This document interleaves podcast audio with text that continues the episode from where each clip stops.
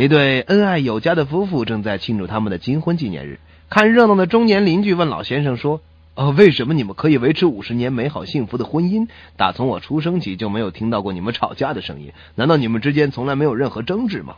老先生说道：“争执当然是有的，呃，不过都不会扩大的。我从蜜月旅行的时候就懂得这个道理了。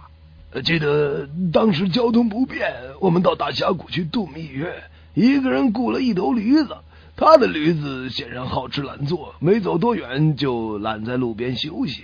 我只听到我太太冷冷的说：“第一次。”驴子第二次想偷懒的时候，他又指着驴子说：“这是第二次。”当驴子第三次不肯走的时候，他不慌不忙的掏出了他的左轮手枪，就把他给毙了。中间邻居老先生诧异的说：“哎呀，孙夫人真的是太残忍了。”老先生说道：“呃，可不是嘛。”我看不过去，停在路边指责他的不是。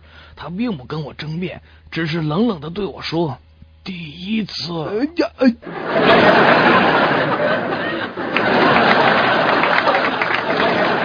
我有一个小外甥，他的想法也是总与众不同。有一次生病，他妈妈带他到医院看病，打了几针，回来以后，他就一直带着哭腔说：“我要变成乌龟。”聪聪，你为什么要变成乌龟呀？嗯。乌龟有大硬壳，针扎不进去。